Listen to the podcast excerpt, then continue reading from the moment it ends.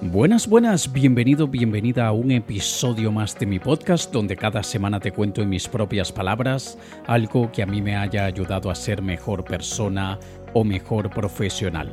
Y en el episodio de esta semana compartiré contigo algo bastante personal, pero creo que a mucha gente probablemente le ayude de alguna forma u otra, bien sea a no sentirse solos en una situación, quizá a manera de inspiración o de cualquier otra forma y te voy a hablar sobre cinco maneras en las que la pandemia me cambió a nivel de personalidad, a nivel de mentalidad, a nivel psicológico y también a nivel conductual. Así que es eso de lo que estaré hablando hoy, pero antes quiero hacerte una invitación muy especial. Yo estoy seguro que la gran mayoría de personas que escucha este podcast no necesitan más conocimientos para poder alcanzar sus sueños. No es que te falta más información, tenemos exceso de información. No es que necesitas conocer las últimas técnicas avanzadas de alcanzar sueños, no.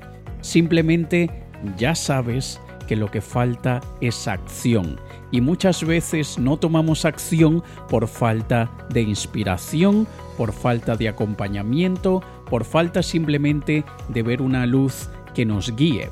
Y es por esto que he creado una experiencia muy emocionante llamada Desbloquea tus sueños, en la que te ayudaré a desbloquearte para que puedas alcanzar tus sueños, porque muchas veces es simplemente eso, estás bloqueado o bloqueada por falta de inspiración, por falta de luz, por falta de acompañamiento, y en esta experiencia te enviaré audios todos los días de un máximo de 15 minutos cada uno para que lo escuches al inicio de tu día con una acción muy específica para cada día sobre lo que puedes hacer para acercarte a tus sueños. Recibirás todos los días alrededor de las 6 o 7 de la mañana un audio de mi parte máximo 15 minutos para que lo puedas escuchar mientras te diriges a tu trabajo, mientras estás en el gimnasio, mientras te preparas para trabajar o cuando tú quieras.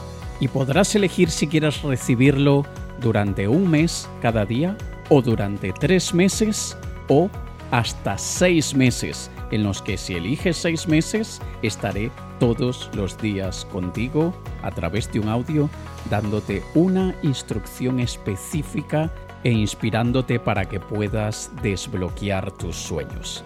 Así que si esto es algo que te interesa, he decidido para los oyentes de mi podcast hacer el precio especial de tan solo 9 dólares o euros al mes. Así que por solo 9 dólares o euros al mes podrás formar parte de esta experiencia tan inspiradora en la que podrás desbloquearte y desbloquear tus sueños. Si esto es algo que te interesa, contáctame por cualquiera de las redes sociales o a través de mi sitio web y dime, Alex, quiero formar parte del grupo de Desbloquea tus sueños y te daré todos los detalles que tú quieras. Y arranquemos entonces ya con el episodio de esta semana, cinco maneras en las que la pandemia me cambió. Evidentemente cuando la vida nos pone delante algo así tan repentino, que nadie estaba planeando y que nadie se podía imaginar, y sobre todo que nos cambió tanto nuestros hábitos, nuestras costumbres, nuestra rutina diaria. Evidentemente esto ejerce un impacto en la vida de todos. En algunos casos, impactos muy graves y muy fuertes. Han habido personas que han perdido a familiares o amigos no solo a efectos del virus, sino también a efectos de las enfermedades mentales que generó el virus. Mucha gente no aguantó la presión, la depresión, mucha gente perdió muchísimo dinero durante la pandemia y aquellas personas más vulnerables lamentablemente optaron por tomar una solución permanente ante un problema temporal. Este, como todos otros, todos los demás desafíos por los que ha pasado la humanidad es algo temporal, es algo que no va a durar para siempre. Puede que dure un año más o dos para el momento de la grabación de esto, o esperemos que no, esperemos que sean meses, pero sin duda nos ha afectado a todos y a mí específicamente te voy a hablar específicamente a nivel mental, a nivel de personalidad, a nivel psíquico, de qué manera me afectó la pandemia y cómo yo siento que me cambió, cómo yo siento que me transformó, ¿vale? La primera manera, la pandemia a mí me quitó la máscara o la capa del alter ego. Para los que me siguen hace mucho tiempo, para los que son mis clientes hace más de 10 años, yo lo he comentado en mis seminarios, en mis eventos presenciales, gente a la que tengo el placer de ser su mentor lo saben con lujo de detalle. Alex Kay es un alter ego de Alejandro el ser humano. Alex Kay es aquella persona, aquella, aquel personaje con habilidades superiores, es aquella, aquel personaje con superpoderes, es aquel personaje que aparenta que no le tiene ningún tipo de recelo a cualquier obstáculo que se le pueda presentar, aquel personaje que con mucho miedo hace lo que tenga que hacer a pesar del miedo y con una personalidad de alguna manera más carismática de lo que el mismo Alejandro podría ser o tener. Sin embargo, para los oyentes de este podcast, yo siempre he sido Alejandro y raramente he sido Alex Kay. Así que para ti que me escuchas y si me escuchas hace algún tiempo, puede que estés tratando de entender qué quiero decir con lo del alter ego de Alex Kay, porque tú siempre me has escuchado yo siendo yo sin el alter ego. Siempre he utilizado este podcast para abrir mi corazón, para mostrarme lo más transparente que soy, sin ningún tipo de, personaje exagerado de la realidad o marca personal, comercial, que lleva alguna estrategia, ¿no? De hecho, por eso en parte lo de en mis propias palabras, para que me conozcas detrás del profesional pero a efectos de lo que son mis empresas, mis negocios, mis clientes y todo lo que normalmente hace Alex Kay a nivel profesional. Alex Kay es una versión mejorada de Alejandro, es una versión pulida de Alejandro. Tú probablemente conocerás a la cantante Beyoncé, Beyoncé. Ella tiene el alter ego llamado Sasha Fierce en el escenario. Esa, esa Beyoncé que vemos todos en un concierto que es una bomba, que canta espectacular, baila espectacular, es el alter ego de Beyoncé Knowles. Y ella lo ha dicho varias veces de que ella no es así en la vida normal, ella no, ella no es tan atrevida, tan explosiva. Su alter ego le permite ser eso en el escenario. Ella es mucho más introvertida, callada, reservada y de hecho si te fijas es una de las celebridades de las que muy poco sabemos de su vida personal. Sabemos que está casada con Jay-Z, sabemos que cuando estuvo en Destiny's Child su padre era como su manager, sabemos que tiene hijos, pero sabemos poco en relación a la vida personal de Beyoncé Knowles, porque todos conocemos esa Sasha Fierce, esa, ese alter ego que está en el escenario. Otro ejemplo puede ser la cantante brasileña Anita, no sé si la conocerás. Anita es una cantante muy popular, casi 50 millones de seguidores en Instagram. Ella es Larisa Machado. Y Larisa Machado es la persona que está detrás del alter ego de Anita. Y en este caso, Alex Kay es ese alter ego, esa versión mejorada, esa versión pulida, esa versión entrenada. Y la pandemia a mí me quitó esa máscara, ese traje de superhéroe, al punto que y hace tanto tiempo que me quité el traje de Alex Kay, porque hace tanto tiempo que no doy conferencias presenciales, que no hago mis eventos presenciales, que no tengo mi vida normal como era antes de la pandemia, yo creo que ese traje de Alex Kay no me encaja, no me creo que ya no me sirve. Yo creo que engordé, crecí y creo que ese traje me está quedando pequeño de alguna manera. Me está costando mucho volver a entrar en esa versión mejorada mía, en esa mejor versión, porque también de alguna manera yo me fusioné con ese alter ego. De alguna forma, yo me convertí en ese alter ego tomando lo mejor del alter ego y el alter ego tomando lo mejor de mí.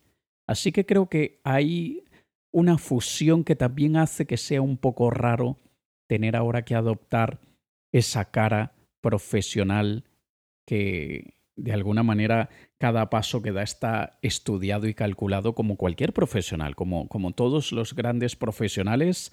No creas que, que, hay muchísimas cosas que ves que son espontáneas, no. Hay muchísimas cosas que son muy bien estudiadas, son incluso practicadas para que salgan muy bien.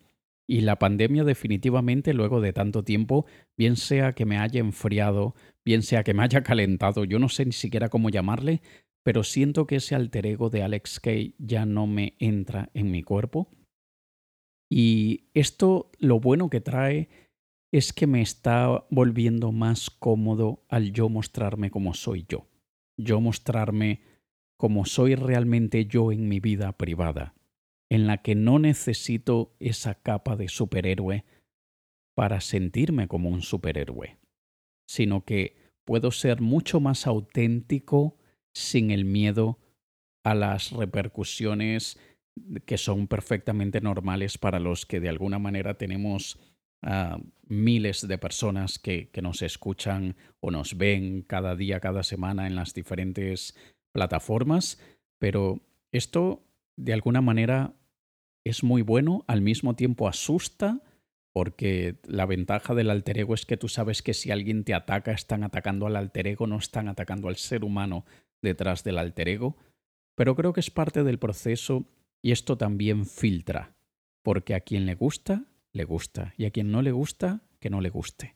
Así que esto es algo que, que, yo veo como bastante positivo, aunque a mí me dé bastante nervios y, y a mí me, me dé mucho sustito en el estómago, pero bueno, creo que es algo positivo. Y repito, si tú eres oyente de mi podcast desde hace tiempo, casi siempre, 95% de las veces, tú has visto o has escuchado, mejor dicho, a Alejandro el ser humano, no a Alex Kay, el profesional.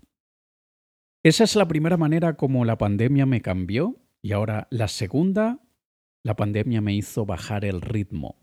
Yo era de aquellos que por placer, por gusto, por opción, no por obligación, porque así lo quería, yo comenzaba a trabajar a las 7 de la mañana o a las 8 y terminaba de trabajar a las 10 u 11 de la noche y si no era de esa manera me moría del aburrimiento, porque yo adoro lo que hago, a mí me encanta lo que yo hago y de alguna manera también lo hacía para sumergirme.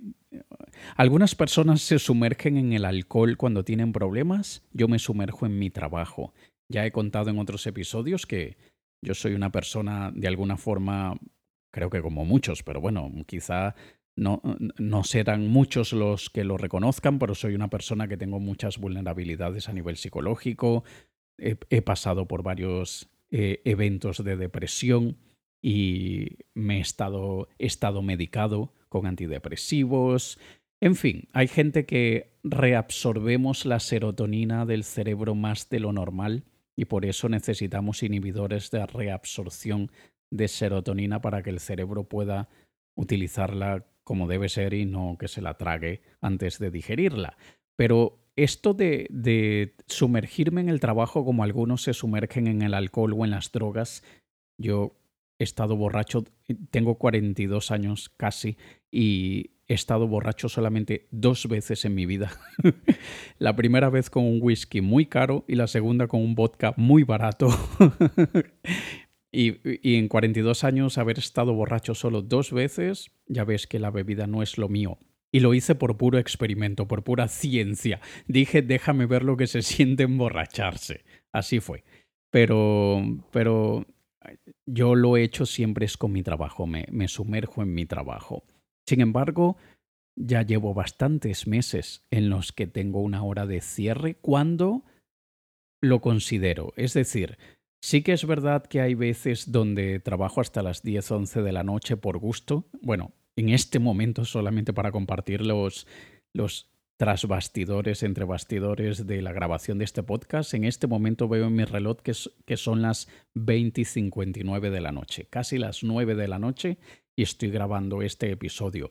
Pero no es ahora la norma, no es ahora lo, lo que abunda. Muchísimas veces ahora me tomo las cosas con calma, hago varias pausas en el día solamente para bien sea echarme una siesta, como quizá los que ya me escuchan hace tiempo saben que yo tengo una especie de sueño polifásico en la que duermo en varios periodos y a veces me echo dos, tres, cuatro siestas en un día. Últimamente es raro que lo haga tres o cuatro veces, es más común una o dos veces al día que, que, que me echo una siesta y me recompone muchísimo.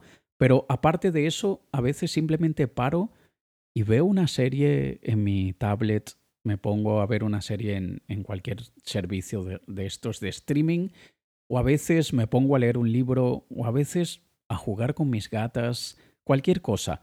Pero sí que es verdad que me ayudó mucho a bajar el ritmo porque bajó el volumen de trabajo durante la pandemia. En fin, esto también lo veo como algo positivo porque sí que, sí que todos necesitamos. No, no, no le voy a llamar lo que todo el mundo le dice, eh, necesitamos e-, el equilibrio en la vida. No, para mí no es equilibrio, para mí es simplemente saber disfrutar de todo. Algunas cosas en mayor medida, otras en menor medida, pero creo que todos necesitamos disfrutar de todas las cosas y no como yo antes que era 90% de mi tiempo trabajo y 10% de disfrute. ¿Cuál puede ser uno de los lados positivos de bajar el ritmo? Confieso que la pandemia me ha hecho un poco perezoso. me, me, ha costado reactivarme en muchos aspectos. No sé si porque ahora contemplo la vida de otra manera, pero yo antes me consideraba una máquina y ahora me considero un humano. y no lo digo de ninguna manera arrogante ni, ni creyéndome en la gran cosa, no, sino que para mí era súper importante el ritmo rápido, acelerado, el, la super fuerza, el superpoder. Y, y ahora estoy un poco lento. y, también es porque he asumido más que, que bueno, si, si me va a tomar tres días, algo que yo pensaba que me iba a tomar una tarde, pues ¿cuál es el problema? ¿De verdad lo necesito para hoy o da lo mismo que sea para dentro de tres días? Si la respuesta es da lo mismo, pues entonces dentro de tres días. y eso no quita que cuando he tenido cosas urgentes que entregar de hoy para hoy, de hoy para mañana, recientemente hice una propuesta para una empresa muy grande de España, más de 25.000 empleados, y me pidieron algo y tuve que prepararlo en dos días porque eh, fue algo prácticamente creado por diseño desde la raíz y al, al día que les prometí, les prometí que lo tendrían, lo tuvieron. Y me estresé un poco, tuve que sacar energías de donde siento que no las tengo, pero les cumplí, ¿vale? Así que esa sería quizá la parte menos positiva de bajar el ritmo. La tercera manera en la que la pandemia me cambió es que me debilitó emocionalmente. Yo siempre he sido una persona bastante sensible, sensible dentro de, de, de lo que algunos llamarán exageradamente sensible, sensible de llorar con canciones que no son tristes simplemente por la emoción del arte. Soy artista y conozco muchos artistas que son así. Eh, eh, yo muchas veces si estoy con alguien que, le pueda sorprender de por qué estoy llorando en un contexto que, a ver, no ha pasado nada, no es una historia triste, no es una canción triste, y les digo, es la sensibilidad del artista, ya está. Lo que estoy escuchando es precioso a nivel artístico, o lo que estoy viendo es precioso a nivel artístico, y mi sensibilidad a flor de piel se activa. En este caso me refiero más bien es a una mayor vulnerabilidad emocional en el sentido que siento que no tengo la misma fuerza emocional que tenía antes. No tengo el mismo aguante, la misma resistencia.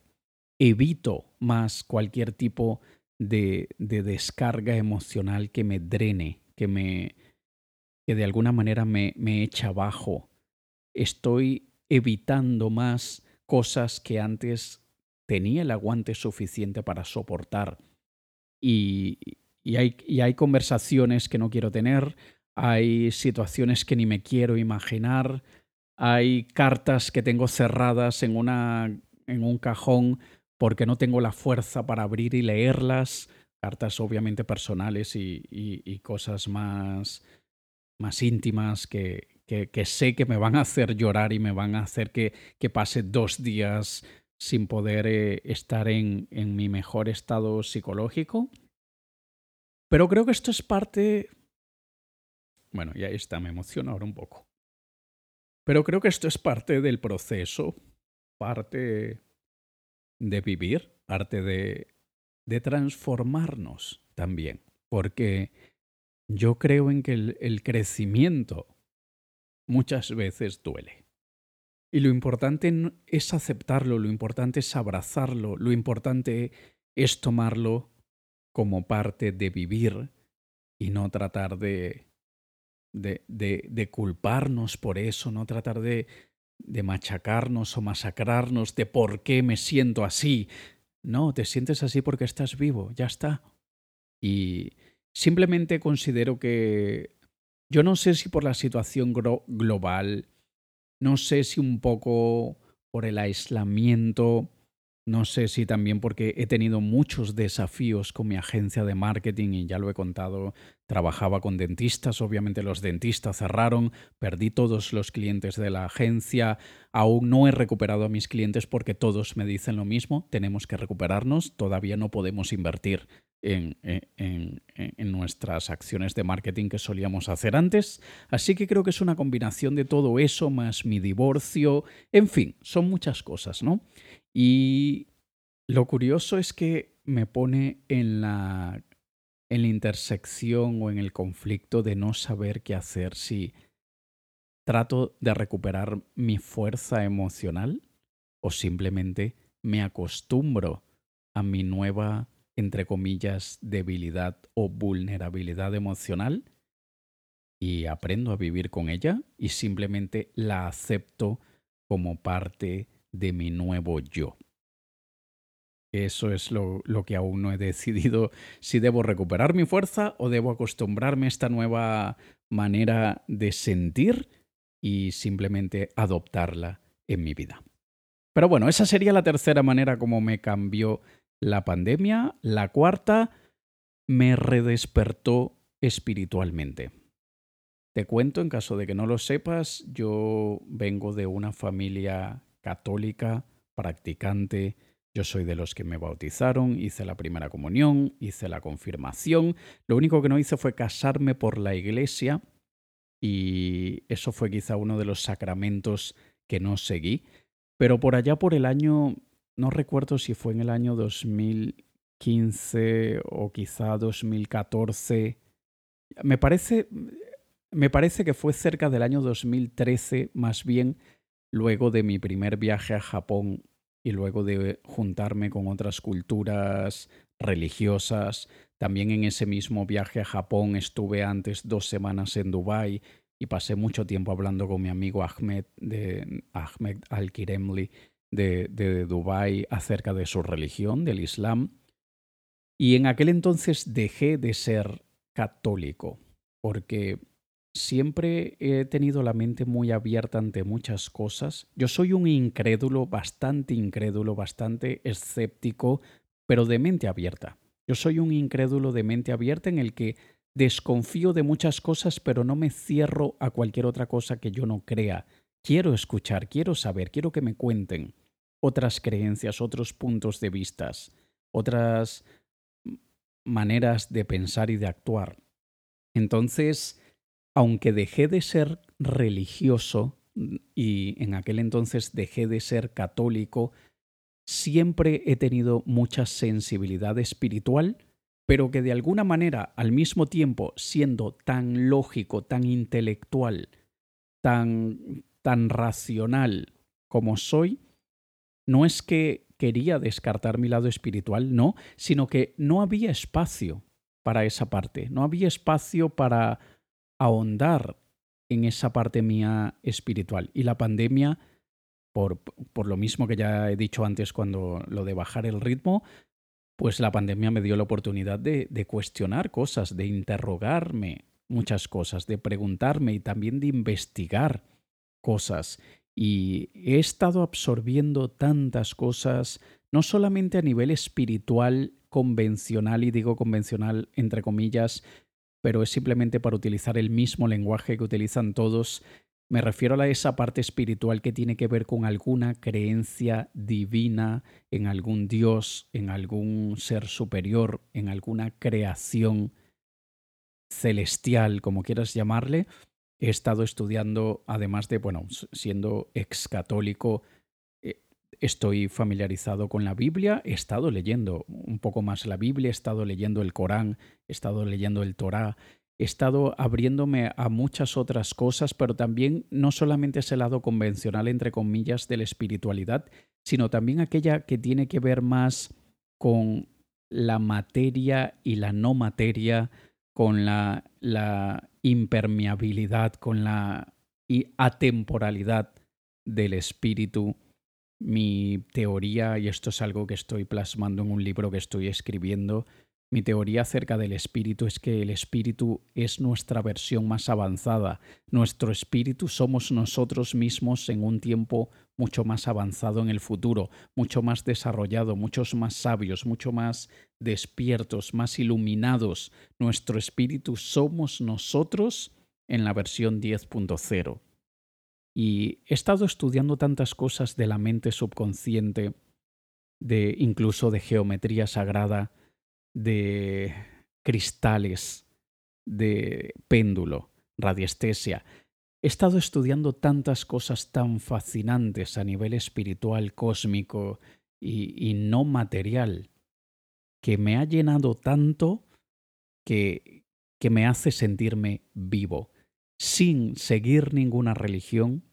Yo sí creo en Dios, no sé cómo llamarle a ese Dios, eh, creo en que han habido seres humanos espectaculares en la Tierra, llámale Jesucristo, llámale Siddhartha, el Buda, llámale Mohamed o Mahoma, quien tú quieras, pero sí creo en un Dios, no sé cómo llamarle ese Dios, es decir, sí creo en un poder superior, bien sea que esté dentro de nosotros o fuera de nosotros, pero en fin, esto me ha llenado muchísimo y de una manera en la que he podido compaginar mi lado racional e intelectual con espiritualidad. Y por eso es que considero que he desarrollado muchísimo mi inteligencia espiritual. Mucha gente habla de la inteligencia racional o intelectual, que es aquella que nos permite resolver problemas, llegar a conclusiones, ser capaces de discernir entre lo bueno, lo malo, etc. Luego tenemos la inteligencia emocional, aquella que nos permite analizar, observar y tomar decisiones según las emociones que estamos sintiendo. Pero la inteligencia espiritual es aquella que va más con el ser, con aquello que nos ayuda a entrar en contacto de la razón de nuestra existencia y nos hace reconectar y desarrollar aquellos poderes a nivel subconsciente que la sugestión, que la hipnosis, que la PNL y muchas otras eh, disciplinas han estudiado hace mucho, pero que mucha gente no las comprende y no sabe muy bien qué uso darles.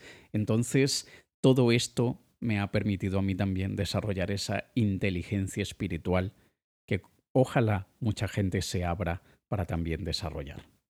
Y esa es la cuarta manera como la pandemia me cambió y ahora la quinta y la última cambió mis ambiciones, cambió aquello a lo que aspiro.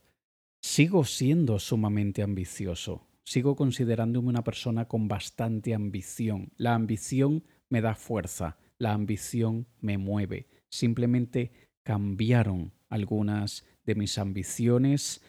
No me veo tanto como un titán, tiburón, capaz de conseguirlo todo solo porque tiene el poder de conseguirlo, sino más bien me considero, sí, un tiburón, un águila, más bien así es la, la metáfora que utilizo yo en mi vida. Yo me considero un águila que vuela muy alto y que tiene mucha fuerza y que tiene tres metros de alas y, con garras capaces de levantar mucho peso, pero que al mismo tiempo no necesita ser la mayor águila del universo para sentirse realizada, ni ser una de las top ten del universo, ni nada de eso. Y no es conformismo, es simplemente una nueva manera de abrazar lo que quiero conseguir, por aquello por lo que estoy trabajando, por aquello por lo que estoy luchando, lo que haré con mi éxito. Y cuando digo lo que haré con mi éxito es mucho de lo que yo quiero hacer y cuando yo miro mi lista de grandes metas, 80% de ellas es para los demás, para otros, para ayudar a otros, para conseguir que otros tengan una vida mejor. Y ese altruismo que a mí me nace es el que muchas veces al combinarlo con mi ambición me da la fe, la confianza y la fuerza de que sí lo voy a lograr, de que sí lo voy a conseguir y de que sí voy a poder ayudar a muchísima gente. Y esto es bueno en su mayor parte, el, haber cambiado mis ambiciones. Lo, entre comillas, menos bueno es que sí que me desarrolla cierto temor de, que no vaya bajando la ambición, de que no me vaya acomodando, de que no me vaya conformando. Eso para mí sería una muerte en vida, sentirme cómodo, sentirme eh, que ya estoy estable, tranquilo, que no me tengo que preocupar por nada. Eso para mí es una muerte en vida porque soy una persona que siempre quiere estar en movimiento, siempre quiere estar pensando en la nueva conquista, en el nuevo reto, en el nuevo proyecto pero yo no me veo que tenga en mi naturaleza esa, esa tendencia a acomodarme o conformarme, pero no te niego que sí me da un poquito de susto.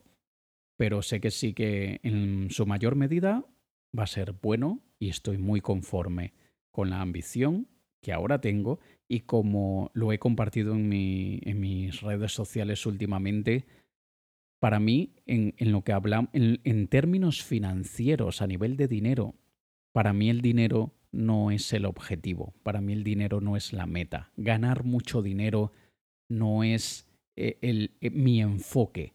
Esa es la recompensa de mi trabajo. Ese es el resultado, el premio de mi esfuerzo, pero no el objetivo. Y cuando nosotros dejamos de ver el dinero eh, como meta, como cuánto voy a ganar con esto, y tú ves que mucha gente te dice, gana no sé cuánto haciendo tanto, están poniéndole demasiado enfoque al, a la recompensa, al premio, al punto que el premio se vuelve el objetivo, lo cual es absurdo. Así que cuando dejamos de ver el dinero como objetivo y lo vemos como recompensa por nuestras acciones, por el bien que hemos hecho, por todo lo bueno que hemos conseguido, verás que muchísimas cosas fabulosas se abren a nivel subconsciente y también consciente. Así que esto es, estas son las cinco maneras en las que la pandemia me cambió, un episodio bastante personal, bastante íntimo, que sí que quería compartir contigo porque sé que de alguna manera podrá a no sentirse solos a muchas personas, a sentirse inspiradas a otras, así que espero que al haber abierto mi corazón contigo te haya podido ayudar de alguna forma. Y te recuerdo he creado esta experiencia maravillosa llamada Desbloquea tus sueños, en la que todos los días te enviaré un audio de máximo 15 minutos con acciones específicas y precisas, una cada día, y también con mucha inspiración para que ese día, mientras te preparas para ir al trabajo, mientras te trasladas al trabajo o a la universidad o a donde quieras, mientras limpias la casa, mientras estás en el gimnasio o donde sea, máximo 15 minutos que recibirás todos los días a las 6 o 7 de la mañana para que lo escuches cuando tú quieras, entonces puedas desbloquearte, porque es eso lo que muchas veces te pasa, que estás bloqueado o bloqueada y por eso no estás consiguiendo alcanzar tus sueños. Así que si esto es algo que te interesa, yo he decidido que a precio especial para los oyentes de mi podcast, solo por 9 dólares o 9 euros al mes, podrás formar parte de esta maravillosa experiencia llamada Desbloquea tus sueños y tú podrás decidir si quieres formar parte un mes o tres meses o seis meses. Tú decidirás según qué tantos sueños tengas y qué tanto deseo tengas de desbloquearte para que puedas conseguirlos. Así que contáctame en cualquiera de mis redes sociales o a través de mi sitio web y dime que quieres formar parte de Desbloquea tus sueños y te daré la información necesaria y responderé a cualquier cosa que quieras saber. ¿Vale? Nos escuchamos en un próximo episodio. Te ha hablado Alex Kay. Un saludo.